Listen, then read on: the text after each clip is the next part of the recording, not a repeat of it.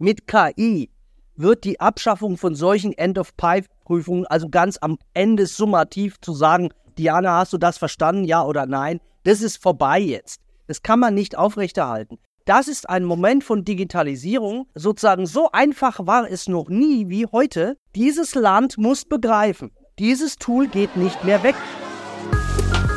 Kreide KI Klartext, der Vorwitz-Podcast rund um Schule und KI mit Diana Knodel und Gerd Menge. Ja, herzlich willkommen zur ersten Episode. Gerd, ich freue mich, dass es jetzt endlich losgeht. Genau, bevor wir starten, wollen wir uns einmal kurz vorstellen, wer wir sind und was wir machen. Gerd, startet du doch gerne mal. Kreide, KI, Klartext und mein Part ist hier ein bisschen so äh, der Kreide-Part. Also ich komme nämlich aus dem Bereich Schule. Mein Name ist Gerd Mengel. Ich bin in Rostock Schulleiter und mache seit einigen, ja, seit der Pandemie eigentlich auch äh, Podcast in meiner Freizeit. Und so sind, haben wir uns auch zusammengefunden, denn ich habe dich vor einiger Zeit interviewt zum Thema KI und seitdem sind wir im engeren Austausch, haben auch schon verschiedene Sachen bei uns in der Schule getestet, zum Beispiel im Rahmen von Wir für Schule ein Hackathon. Da waren Kolleginnen von dir von Frobitz bei uns und haben mit den Schülerinnen und Schülern einen dreitägigen KI-Workshop gemacht. Mein Name ist Diana Knode. Dann übernehme ich hier den Podcast ein bisschen mehr den KI-Part, wobei der natürlich bei dir auch eine große Rolle spielt. Aber ich bin von Haus aus studierte Informatikerin mit Schwerpunkt pädagogische Psychologie und habe ähm, Vobitz mitgegründet, bin also quasi in diesem EdTech-Bereich unterwegs und versuche eben immer, wie man Technologie und Bildung zusammenbringen kann um da einfach einen Beitrag zu leisten für innovativere Schulen und, und Bildung sozusagen. Genau. Und wie gesagt, äh, ich freue mich total, jetzt hier auch als Host mit dabei zu sein. Ich war schon viel als Gästin in Podcasts und jetzt zum ersten Mal mit als Host. Und ähm, genau, worum soll es gehen in unserem Podcast? Nochmal ganz kurz und knapp.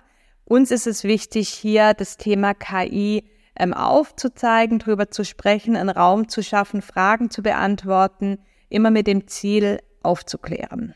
Wir wollen natürlich auch die Politik wachrütteln. Bitte nehmt das Thema KI jetzt so ernst. Es wird die Schule verändern. Es wird unser ganzes traditionelles Verständnis von Schule verändert sich. Bitte nehmt die Bedenken und der Lehrerinnen und Lehrer ernst. Gestaltet oder unterstützt die Schulen so stark, dass sie die Schülerinnen und Schüler für die Zukunft vorbereiten können. Und da ist das Thema KI gerade so ein Thema, was natürlich sehr, sehr, sehr viele in Schule umtreibt, eigentlich alle. Da wollen wir einfach unterstützen. Für unsere Rollen so ein bisschen ist es so, ich benutze mal das, das Bild des Weiherbobs. Wir sind unterwegs sozusagen in diesem Tunnelsystem, diesen Eiskanal mit ordentlicher Geschwindigkeit und du sitzt eben am Steuer. Ich bin so ein bisschen Anschieber, aber eben auch Bremser weil damit wir nicht aus der Kurve kommen und hab vielleicht also diese schulische Perspektive und du bringst eben nochmal diese KI-Perspektive ein. Und da sind wir im Wechsel, nicht nur wir beide hier, sondern wir haben eben auch Gäste. Genau, und da freue ich mich ganz besonders drauf, zum einen lernen wir natürlich sehr viel, indem wir lesen, indem wir uns mit dem Thema beschäftigen, indem wir ausprobieren. Diese quasi unsere Lernreise wollen wir hier auch teilen. Aber wir lernen auch von den Gästen und Gästinnen, die wir immer wieder einladen. Und ähm, wir haben heute auch schon einen ganz besonderen Gast. Ich will es noch nicht verraten. Der wird gleich nochmal von Gerd anmoderiert. Aber genau darum soll es eben gehen. Und ich glaube, das ganz Wichtige ist wirklich dieser Brückenschlag zwischen Schule und äh, innovativen KI-Ideen oder auch Produkten das können wir, glaube ich, durch unsere beiden Rollen, Gerd in der Schule, ich in einem EdTech, hier hoffentlich ganz gut rüberbringen. Genau, so viel zu den Zielen. Und dann wollen wir einmal ganz kurz starten, was beschäftigt uns gerade so in dem KI-Bereich. Und Gerd, wir waren ja beide vor ein, zwei Wochen in Bielefeld auf dem äh, EdTech Next Summit und da hat sich ja auch ganz viel um das Thema KI gedreht. Kurz und knackig, was waren deine Learnings von diesem Summit? Egal wo man sich unterhalten hat mit den Start-Upern, mit den AdTech, mit der AdTech-Szene, das Thema KI treibt alle um. Ich glaube, die Mehrheit der dort vertretenen Start-Ups hat das Thema KI auf dem Schirm beziehungsweise hat es schon integriert, bietet Lösungen an, die die Schule sofort entlasten würden. Viele brennende Probleme des Schulsystems. Viele sind auch noch am Anfang. Ich glaube, so ein, zwei Sachen, ich nenne ja hier keine Namen, da denke ich mir, da hättet ihr jetzt KI gar nicht gebraucht. Das ist jetzt vielleicht auch so, wir kleben jetzt auch noch KI drauf, damit wir hip und Hype sind. Aber grundsätzlich ist es äh, ein Thema. Direkt nach meinem Vortrag kam dann ein ja, Unternehmen auf mich zu, können wir mit ihnen zusammenarbeiten, wir würden gerne was testen. Und Überraschung, es ging um das Thema KI im, im, im MINT-Bereich. Ich war gestern auf der Digital X in Köln. Es ist eine Konferenz, die richtet sich jetzt erstmal nicht in erster Linie an Schulen oder Lehrkräfte, sondern eher so an die Wirtschaftswelt, an die Digitalszene. Und auch da hat sich natürlich nicht überraschend äh, sehr, sehr viel um das Thema KI gedreht. Ich war auch eingeladen äh, zu einem Vortrag zum Thema Bildungssystem und KI. Also das Thema ist äh, überall. Es ist gekommen, um zu bleiben. Ich glaube, das wissen wir alle. Deswegen freue ich mich total, dass wir jetzt gleich überleiten können zu unserem ersten Gast. Gerd, du darfst anmoderieren. Nee, mache ich nämlich nicht, weil ich habe noch mal eine Frage, die Anna. Okay, super. Ich moderiere den Gast gleich an, aber wie viele Vorträge hast du im letzten Jahr, seitdem es ChatGPT seitdem OpenAI unterwegs ist, gehalten? Was schätzt du? Hast du da ungefähr noch eine Vorstellung, auf in wie viel Podcasts, auf wie viel Podien du gesessen hast? Das habe ich tatsächlich nicht, aber ich bin so viel unterwegs wie nie. Also ich kriege unglaublich viele Anfragen für Podcasts, für Vorträge, für Keynotes, vor allem in Deutschland, aber auch international. Nächste Woche fliege ich erst nach Brüssel und dann geht es weiter nach New York. Insofern ist das für mich auch super spannend. Auch für mich persönlich hat sich sehr viel geändert, seit ChatGPT rausgekommen ist ist. Ich habe nicht gezählt, aber definitiv ist es ein großes Thema und auch ein Thema, das uns bei Phobitz natürlich maßgeblich prägt und äh, beschäftigt aktuell und auch in den nächsten Jahren sicherlich noch beschäftigen wird. Wird das Thema sein, Brüssel und New York, könnten das Themen hier sein, über die wir uns hier auch im Podcast unterhalten? Bestimmt, ich werde berichten. Ne? Dafür haben wir den Podcast auch. Ich erzähle ein bisschen und vielleicht Brüssel. Äh, in, in Brüssel sind's, ähm, treffen sich äh, mehrere internationale Schulen und die haben mich eben eingeladen, da einen Workshop zu geben, einen Vortrag zu halten und in New York ist auch ganz spannend. Ähm, da treffen sich verschiedene KI-Expertinnen, viele aus den USA, aber auch einige international für so einen zweitägigen Workshop. Ich weiß ehrlich gesagt noch nicht, was mich erwartet, aber ich freue mich total drauf und fühle mich auch sehr geehrt, da eingeladen zu sein. Wie gesagt, jetzt kann ich noch nicht viel dazu sagen, hinterher dann schon. Das interessiert hier viele. Wir werden uns ja dann auch wieder treffen, sag mal, bei der Champions League im, im Schulleiterbereich, beim Deutschen Schulleiterkongress im November. Dort bist du ja auch mit einem Vortrag und einer Panel-Diskussion zum Thema KI mit dabei. Auch das wird hier nochmal Thema im Podcast sein. Vielleicht kriegen wir auch noch einen Schulleiter hier dann vors Mikrofon zum Thema KI. Das werden wir sehen. Aber jetzt unser erster Gast. Unser Kreide KI Klartext Gast der Woche. Ja, liebe Zuhörer und Zuhörer, wir starten mit unserer ersten Rubrik mit unserem Gast und wir haben keinen geringeren als einen der führenden Bildungsjournalisten in Deutschland, Christian Füller, ein absoluter Beobachter der Ethik- und Start-up-Szene, jemand, der seit vielen Jahren die Bildungspolitik in Deutschland begleitet und beobachtet, ein Aufklärer auch im Bereich sexualisierter Gewalt. Und das hat auch mit Digitalisierung zu tun, auch mit KI. Vielleicht reißen wir das Thema am Ende nochmal kurz an. Christian Füller kommentiert die aktuelle Bildungspolitik und natürlich alles rund um KI, was dort zu beobachten ist. Und wir haben jetzt fast ein Jahr KI im Bildungsbereich, also sehr oft gibt es natürlich schon länger, aber ChatGPT hat wie ein Meteoroid eingeschlagen. Lieber Christian Füller, wie beobachten Sie die Entwicklung, seitdem OpenAI das Schulsystem verunsichert in Deutschland? Ja, erstmal Vielen Dank, dass ich hier in diesem Podcast dabei sein darf und sogar der, der Eröffnungsgast bin. Das Bild des Meteoriten ist interessant. Es ist nicht ganz stimmig. Tatsächlich hat etwas sozusagen äh, die Bildungswelt und überhaupt die Welt verändert, vor, vor, äh, also im November sozusagen letzten Jahres.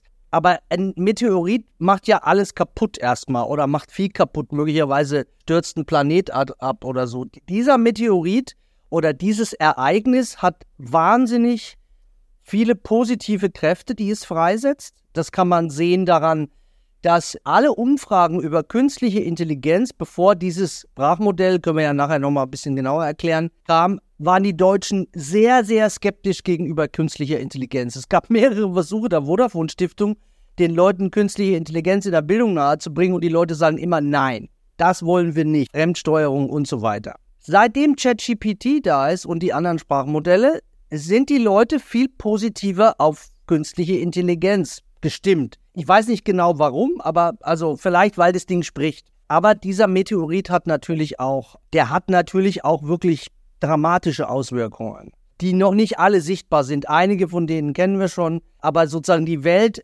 hat sich verändert. Natürlich die KMK-Welt, die Welt der Kultusminister, hat sich noch nicht so richtig doll verändert, obwohl die relativ früh sich ja auch damit befasst haben. Aber darüber sollten wir eben dann sprechen, weil wichtig ist, glaube ich, zu wissen, diese Sprachmodelle, diese künstliche Intelligenz ist ein Teil einer industriellen Revolution. Das heißt, es ist unumkehrbar. Und man kann auch nicht sagen, sozusagen, dass ein neuer Motor eingebaut wird oder so, sondern es ist was ganz anderes, ja. Also stellen Sie sich vor, Sie fahren auf der Autobahn mit äh, 200 mit Ihrem Golf GTI und plötzlich kommt was an Ihnen vorbeigerauscht, das Sie gar nicht erkennen. So, so eine Wucht hat es. So, positiv wie negativ. Und wir müssen ganz viel ändern in diesem Schulsystem, sonst geht dieses Schulsystem wirklich, also, ja, es löst sich auf. Naja, naja der Meteoriteneinschlag ist ja nicht ganz verkehrt, denn wir wissen ja, was mit den Dinosauriern passiert ist nach dem Meteoriteneinschlag. Aber Diana, übernimm mal bitte. Genau, ich will jetzt die Schulen nicht als Dinosaurier bezeichnen, aber Sie hatten gerade gesagt, es muss sich viel verändern und Sie beschäftigen sich ja viel mit dem Thema. Sie sprechen auf unterschiedlichsten Ebenen äh, von Lehramtsstudierenden bis hin zur KMK und Datenschützern. Was sind denn jetzt die Punkte, die sich ändern müssen? Was sind Ihre Ideen, Ihre Vorschläge ganz konkret? Also ganz konkret müsste man jetzt sofort die Prüfungsordnungen angehen. Ich nenne das mal allgemein Prüfungsordnungen. Das heißt ja in der Schule anders als in der Hochschule. Weil diese künstliche Intelligenz, diese Sprachmodelle haben dem deutschen Schulsystem praktisch das Rückgrat gebrochen. Dieses Schulsystem fußt darauf, Prüfungen zu machen, Noten zu vergeben, Auslese zu betreiben in einem dreiliedigen Schulsystem, was es ja in anderen Ländern so gar nicht gibt in anderen Staaten, ist das nochmal ganz besonders sozusagen. Es wird immer gefragt in sogenannten End, ich würde sie End of Pipe Prüfungen nennen, wird gefragt sozusagen, Christian, wie gut bist du? Und dann stellt man eben fest, der Jonas hat lauter Einser und ich habe blöderweise, wenn es Einser gibt, muss es auch Vierer, Fünfer, Sechser geben. So. Und dieses Modell ist weg, weil man, das, das gilt für die ganz normale Prüfung, also für die Abiturprüfung als als de der Prüfung aller Prüfungen. Wenn, wenn Jonas und ich äh, in einer Prüfung sitzen, die fünf Stunden dauert und wir haben beide kein Clou von Frage 3 und 4, 0,0, dann gehen wir aufs Clou, das darf, dürfen wir ja bei fünf Stunden, und es gibt so viele digitale sozusagen Wearables, dass man uns das gar nicht verhindern könnte, dass wir mal eben bei ChatGPT oder bei BART nachgucken, um was geht es denn bei Frage 3 und 4? Und selbst wenn wir das nicht komplett memorieren, gehen wir natürlich rein in die Prüfung und wissen jetzt, was bei 3 und 4 los ist. Damit ist die Klausur im Grunde genommen ad acta gelegt. Noch deutlicher natürlich bei den Hausarbeiten in der Uni oder bei den Projektarbeiten. Und das hört sich nur nach einem kleinen Tool an, aber Sie können natürlich, ich weiß es nicht, äh, Sie können natürlich aus so einem Pantheon oben nicht diese drei wichtigen Steine rausnehmen, dann bricht das Pantheon zusammen, wenn man das Prüfungswesen ändert an der Schule, an der Hochschule, also dann ist dieses Prüfungswesen mit seinen Haltungen, dann ist diese Schule anders als vorher. Das ist meiner, also neben vielen anderen Sachen. Absolut, ich, ich stimme dem total zu. Das Prüfungswesen ist ja immer nur quasi das Ende, ne? Also quasi, da will man überprüfen, was haben die Kinder gelernt. Wir können ja nicht nur Prüfungen ändern, sondern auch quasi den Weg dorthin. Was muss ich da tun oder was haben Sie auch schon gelernt auf Ihrer Reise jetzt in den letzten zehn, elf Monaten? Also was ich gelernt habe, ist, dass man an diesem Beispiel dieses Sprachmodells einfach zeigen kann, dass man auf ganz verschiedenen Feldern jetzt sozusagen dazulernen muss, damit umgehen muss. Ich habe heute irgendwo gelesen, in dem Interview, man könne sich die Grundlagen reinziehen. Das ist ja Quatsch. Es hat so viele Grundlagen, ist natürlich wichtig aber man muss es praktizieren. Also so wie Gerd Mengel in seiner Schule eben viele Produktionsverhältnisse einfacher hat, weil er Elternbriefe schneller verschicken und formulieren kann und so. Wo muss Schule zum Beispiel Schülerinnen und Schüler jetzt wirklich darüber aufklären, dass man eine Diana Knodel, einen Christian Füller, einen Gerd Mengel einfach mit KI blitzschnell reproduzieren kann, ohne Studio und wir sprechen in, in Sprachen, die Gerd Mengel gar nicht beherrscht, sozusagen, plötzlich, obwohl wir sie nicht können. Und es ist täuschend echt. Der, der Mund geht so, sozusagen. Also wir müssen, um nur ein Manipulationsding zu nehmen, wir müssen Kinder jetzt wirklich darauf vorbereiten, dass diese Welt dass sie endgültig nicht mehr denen trauen können, sozusagen, was ist wahr und was ist nicht wahr. Ein Ding. Aber das ist ja nur die Risikoseite. Natürlich muss man, wenn man, äh, also wenn, wenn man nicht mehr weiß, ob, ob ich als Schüler einen Aufsatz selber geschrieben habe oder ob ich mir ganz oder teilweise habe helfen lassen, wenn ich das Ich kann das, ich weiß das ja als Lehrer, natürlich. Also Ihre Fachleiterin Deutsch weiß ganz genau,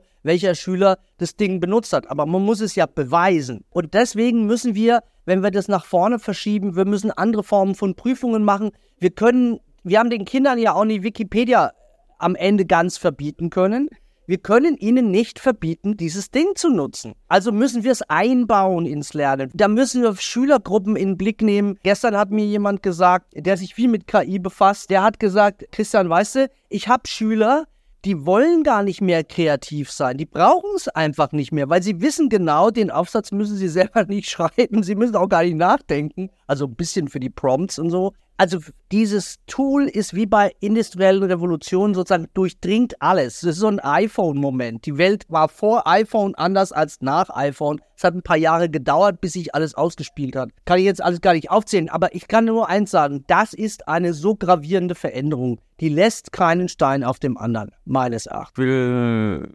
nicht ganz widersprechen, aber zumindest eine eine Sache noch ergänzen. Ich glaube, wir haben über Noten und, und solche Dinge haben Sie gerade, das haben Sie gerade angerissen. Ich glaube, das ist gar nicht das für mich das Vordergründigste. Darüber streiten wir schon seit Jahrzehnten. Ich sag mal, jedem Pro-Seminar, in jedem, im Oberstufenunterricht und auf Dienstberatung von Kollegien, sondern das Lernen ist eigentlich der nächste Schritt. Dieses prozessbegleitende Lernen oder das Prozesslernen bedeutet ja auch eine Veränderung von Studium und dann natürlich im zweiten Schritt auch Schule, beziehungsweise die Lehrerinnen und Lehrer müssten sich ja sofort umstellen. Also erstmal Widerspruch. Natürlich diskutieren wir seit 100 Jahren, also wie in der Odenwaldschule, wo man die Noten auch abgeschafft hat und so, Formschule Deutschlands. Wir diskutieren seitdem, also ein Teil des, des deutschen Bildungswesens und der Menschen hier, diskutieren über die Abschaffung von Noten. Das, das stimmt schon.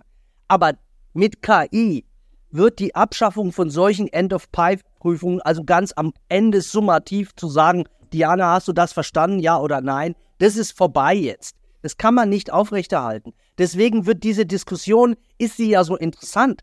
Reformpädagogen, die früher Computer als Igit-Bebe angesehen haben, wenn die merken, dass jetzt eine Diskussion für sie wieder aktuell wird, dann werden die da einsteigen. Also das ist das, das ist das eine. Ich widerspreche an dieser Stelle ganz klar. Ich sage, meiner Ansicht nach ist das das Ende des Schulsystems, wie wir es kennen. Das wird natürlich jetzt nicht von heute auf morgen kommen, aber es geht viel schneller als vorher. Und das Lernen ändert sich natürlich insofern, und das ist eine große Herausforderung für uns. Also ich sage nur mal, unser Bildungsideal in Deutschland verallgemeinert ist das Umbolsche. Der zentrale Begriff heißt, der Schüler soll Urteilsfähigkeit lernen die Schülerin. Urteilsfähigkeit ist aber unter Bedingungen von künstlicher Intelligenz wahnsinnig schwer. Also ich kann ja die KI fragen, ich bin zu einer Motto-Party eingeladen, was ziehe ich eigentlich an?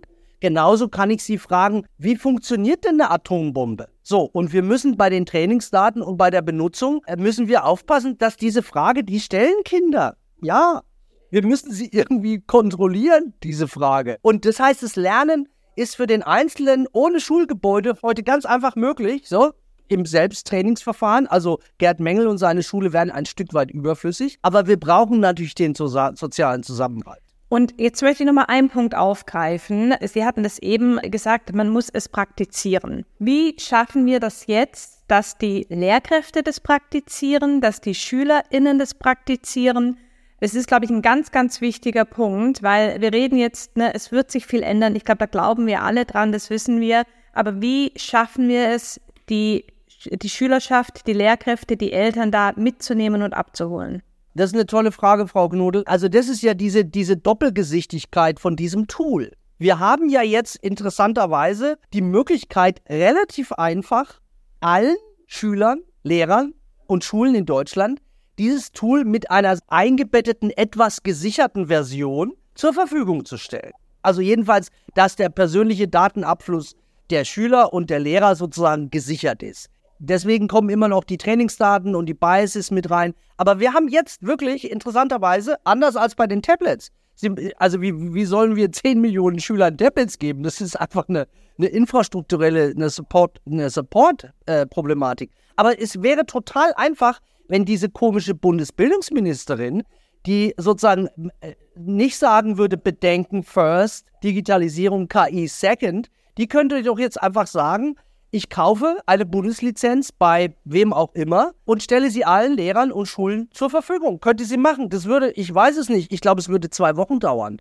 Das muss man sich mal vorstellen. Wir können einen Schritt der Digitalisierung blitzschnell machen. Natürlich heißt es auch, dass wir die Risikobewertungen äh, dann und so weiter machen müssen und wir müssen einen riesigen Korpus an Lehrern fortbilden. Aber ich sage, das ist ein Moment von Digitalisierung, der sozusagen so einfach war es noch nie wie heute, Klosterfrau Melissengeist zu nehmen und zu sagen, jeder Lehrer nimmt davon einen Schluck. Und natürlich werden nicht alle Lehrer jeden Prompt in jedem Fach, jede Fachdidaktik checken. Aber natürlich gibt es Vorreiter, die haben wir doch jetzt schon. Frau Knodel ist doch Wahnsinn. Also dieser Kai Wörner aus Erlangen, um Nummer einzunehmen, ein Realschullehrer sozusagen in der Wolle gefärbt, der hat sich sozusagen seit einem Jahr, dem sein Leben ist anders geworden. Der springt überall in Deutschland auf Fortbildungen rum. Und als ich letztens, äh, um mal diese Schulform frage, als ich ihn letztens ein bisschen angemosert habe und gesagt habe, was willst du denn mit deiner Realschule noch? Hat er gesagt, aber wieso Realschule? Sag ich, Kai, du kannst jedem Schüler, jeder Schülerin jetzt mit diesem mit diesem Tool so individuell sozusagen auf Porentiefe nachkommen. Wozu brauchst du dann die großen Schuhschachteln Gymnasium, Realschule, Hauptschule noch? Er hat mich retweetet mit einem Schulform-Tweet, das hat er noch nie gemacht. Selbst Realschullehrer geben ihre Schulform auf bald. Meine These. Möchtest du dann nochmal eine Nachfrage stellen, Diana?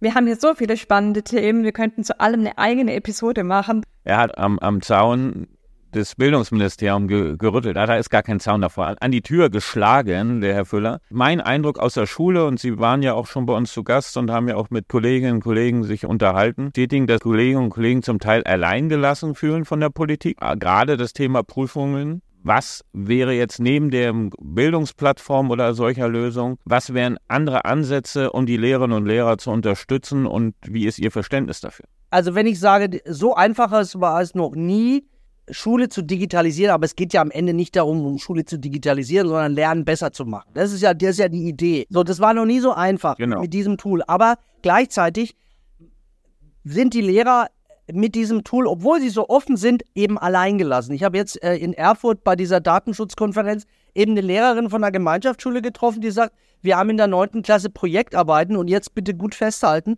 Und wir haben keine Chance, diese Projektarbeiten weiter so, wie es in der Prüfungsordnung steht, zu verwirklichen. Warum? Weil natürlich die Schüler Teile dieser Arbeit selber schreiben, aber eben andere Teile nicht selber schreiben. Da sind Schüler dabei, die kombinieren sozusagen ihren radebrechenden Fehlertext mit dem perfekten ChatGPT-Text, sodass sie sagt, ich weiß es natürlich, dass der das benutzt hat, aber ich muss es ihm ja beweisen. So, aber was machen die jetzt?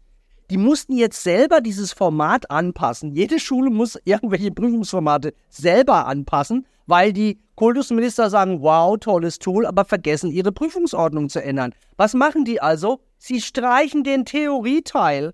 Da möchte man natürlich ins Kissen weinen und sagen, okay, es ist richtig, dass ihr die Prüfung so anpasst, also mehr empirische Befragungen und so, äh, will ich jetzt nicht ins Detail gehen, aber den Theorieteil von der Arbeit streichen, das ist ja doch auch irgendwie verrückt. Also das erhöht jedenfalls die Urteilsfähigkeit eines Schülers, der an der Realität sozusagen seine Meinung äh, bilden äh, soll. Das erhöht es nicht. Das heißt, wir brauchen tatsächlich nicht nur diese vielen tollen Handreichungen. Ich finde es herrlich, wie schnell die Bundesländer Handreichungen rausgechippt haben. Da steht aber immer nur das Positive drin. Und an einer Stelle bleibt eben das Problem, sozusagen, was heißt Unterschleif, was heißt Betrug. Es ist eben nicht so wie damals, dass ich mir schlauerweise einen super Spicker mit so einem äh, Zahnstocher gemacht habe, wo ich so eine so eine so eine Rechenrolle habe, äh, ganz genial habe aufrollen können und ich musste den dann sozusagen weg. Naja, egal. Aber sozusagen das Tool ChatGPT, BART und wie es auch immer heißt, ist Betrug nach unserer alten Vorstellung von Lernen. So. Und dieses müssen das können nicht einzelne Lehrerinnen und Lehrer beantworten. Natürlich, die versuchen das sozusagen, sich selber Sicherung einzubauen. Aber dieses Land muss begreifen, dieses Tool geht nicht mehr weg. Und die Kultusminister haben es nämlich übrigens diesmal begriffen. Die waren ja eine Stunde mit Doris Wessels vor dem Ding gesessen und haben A und O gerufen. Und das Verrückte war, also das ist ein Symbol für diese Gleichzeitigkeit, diese Verrückte. An dem Tag, als die Kultusminister sozusagen ChatGPT in ihrer Tiefe kennengelernt haben, also einmal ins Wasser gesprungen sind und freudig rumgeplanscht sind, haben sie danach, aber ohne irgendein Fehlerlesen, die Prüfungsordnung für Abiture beschlossen, in denen zum ersten Mal bundesweit 70 Prüfungen in der Oberstufenphase möglich sind. Das muss ich mir ja vorstellen. Wie können Minister, die sehen, da ist ein neues Tool, verändert alles, dann einfach zur Tagesordnung übergehen und sagen, okay, wir beschließen, dass die Klausur weiter das prägende Merkmal der deutschen Schule ist. That's life. German life. Ich glaube, ich muss so langsam zum Ende hin äh, quasi moderieren, weil wir quasi noch viele andere Themen haben, die wir besprechen wollen. Aber ich finde es super spannend. Sie haben eben auch äh, Doris Wessels genannt, äh, Professorin, die ich glaube auch ähnlich wie Kai Wörner und viele andere Lehrkräfte für die sich auch quasi alles geändert hat. Die ist ja auch hier Vorreiterin und auch in, in jeder Zeitung im Interview und so weiter. Genau, die wollen wir auf alle Fälle auch einladen hier in dem Podcast. Auch wenn wir jetzt hier noch ewig weitersprechen könnten, es ist super spannend, äh, kommt jetzt hier die letzte Frage und zwar einmal Schule in fünf Jahren. Was wünschen Sie sich, Herr Füller? Oh, das ist echt total schwer. Natürlich habe ich die Schule meiner Söhne vor Augen, also die Evangelische Schule Berlin Zentrum, wo sich Schüler selber Leistungskurse wählen können und zwar nicht aus einem bereits bestehenden Menü. Stellen Sie sich vor, Sie gehen in ein Restaurant und sagen, ich möchte jetzt folgenden Burger und stellen sich den neu zusammen und das Restaurant sagt, ja, mache ich dir. So, so ist diese Schule. Aber natürlich, also ich würde natürlich mich freuen, wenn ich sag mal so, Frau Knodel, in zwei Wochen ChatGPT für alle Schulen da wäre oder BART oder ein gesichertes Sprachmodell. Und wenn in, in sage ich mal, sechs Wochen eine angepasste Prüfungsordnung mindestens mit einer Öffnungsklausel für die Lehrerinnen und Lehrer da wäre. Wie sich Schule in fünf Jahren entwickelt, also mir hat mal jemand in einem Interview gesagt, das Schulsystem kollabiert in sechs Jahren. Wirklich, ernsthaft. Das, das, das ist nicht mehr. Das ist blöderweise schon 15 Jahre her oder 12. Also entweder dieses Schulsystem wandelt sich und zwar ganz grundlegend, so ein bisschen auch wie Gerd Mengel das macht, aber mit viel höherer Geschwindigkeit oder es bricht wirklich zusammen. Das ist leider so. Mir leid. Mehr, mehr Hoffnung kann ich nicht machen.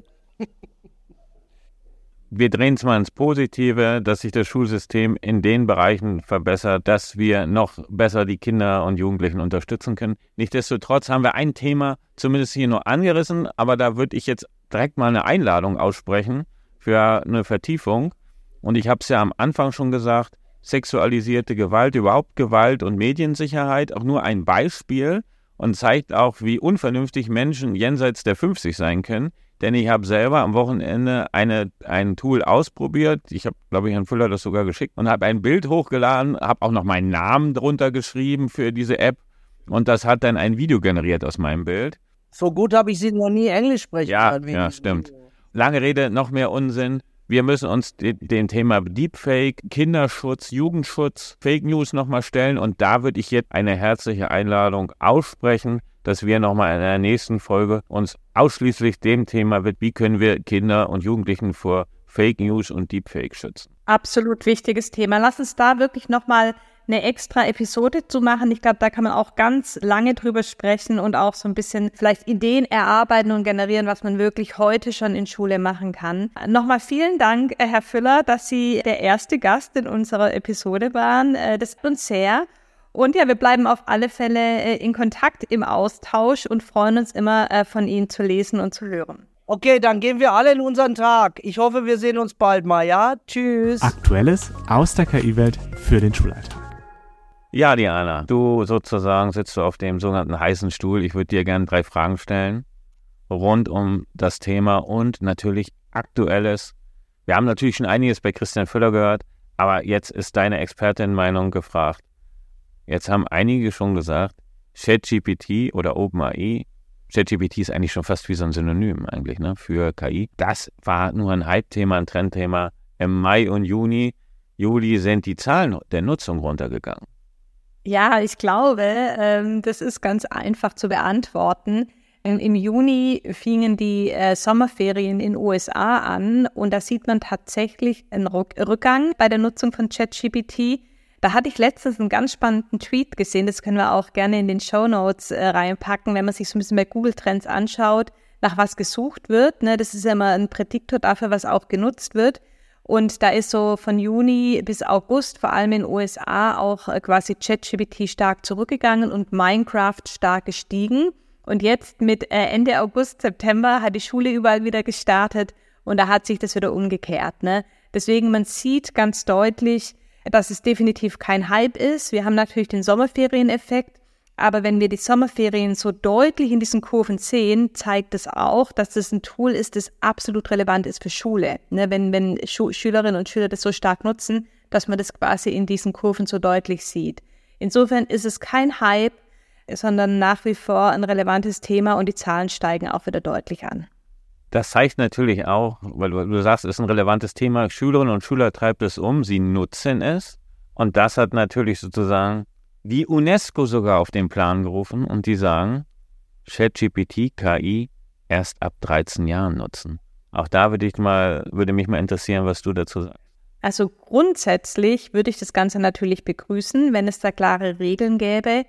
Praktisch ist es, glaube ich, nicht umsetzbar, weil wenn wir uns anschauen, KI ist in Snapchat integriert. In Roblox wollen die das jetzt einbauen für alle 200 Millionen Nutzerinnen und Nutzer.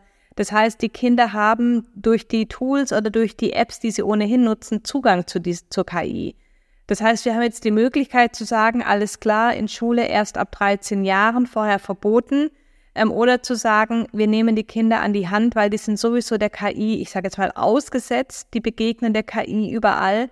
Und deswegen ist immer mein Appell, verbieten bringt hier nichts. Wir müssen begleitet und angeleitet in der Schule die Kinder abholen, die Kinder aufklären, das mit den Kindern besprechen.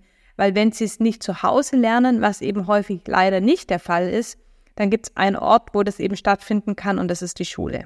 Das wird ja sicherlich auch in die Spiele integriert werden, also Chatboots und so weiter. Das wird sicherlich auch nochmal ein Thema sein. Brauchen wir da vielleicht auch eine Selbstkontrolle der Firmen?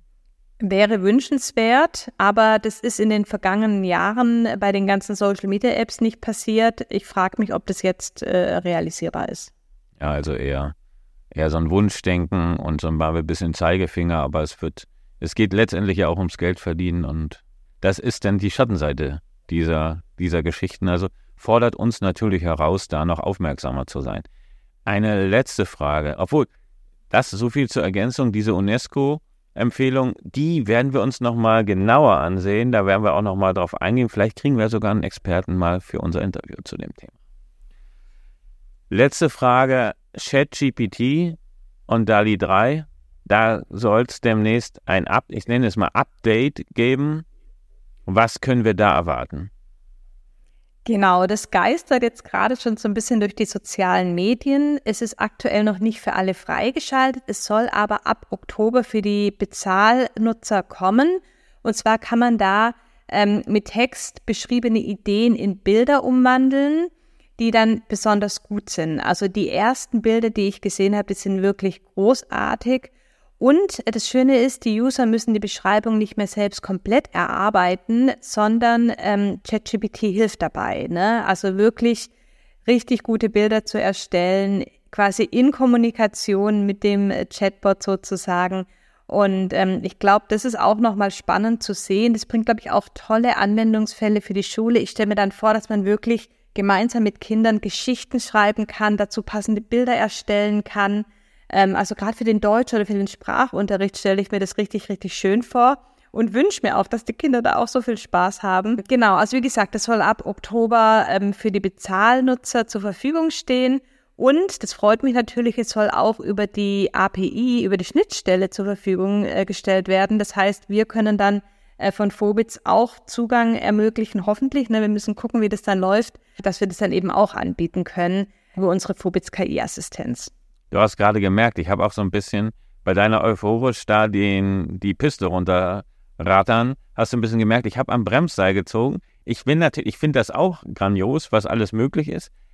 Aber wir müssen uns natürlich, auch das wird hier mal die Frage sein, wo hilft uns KI nicht? Und ich bin auch der Meinung, klar, auf der einen Seite werden sie Bilder erstellen können und so weiter. Aber vielleicht ist auch die Frage, was können sie ohne KI?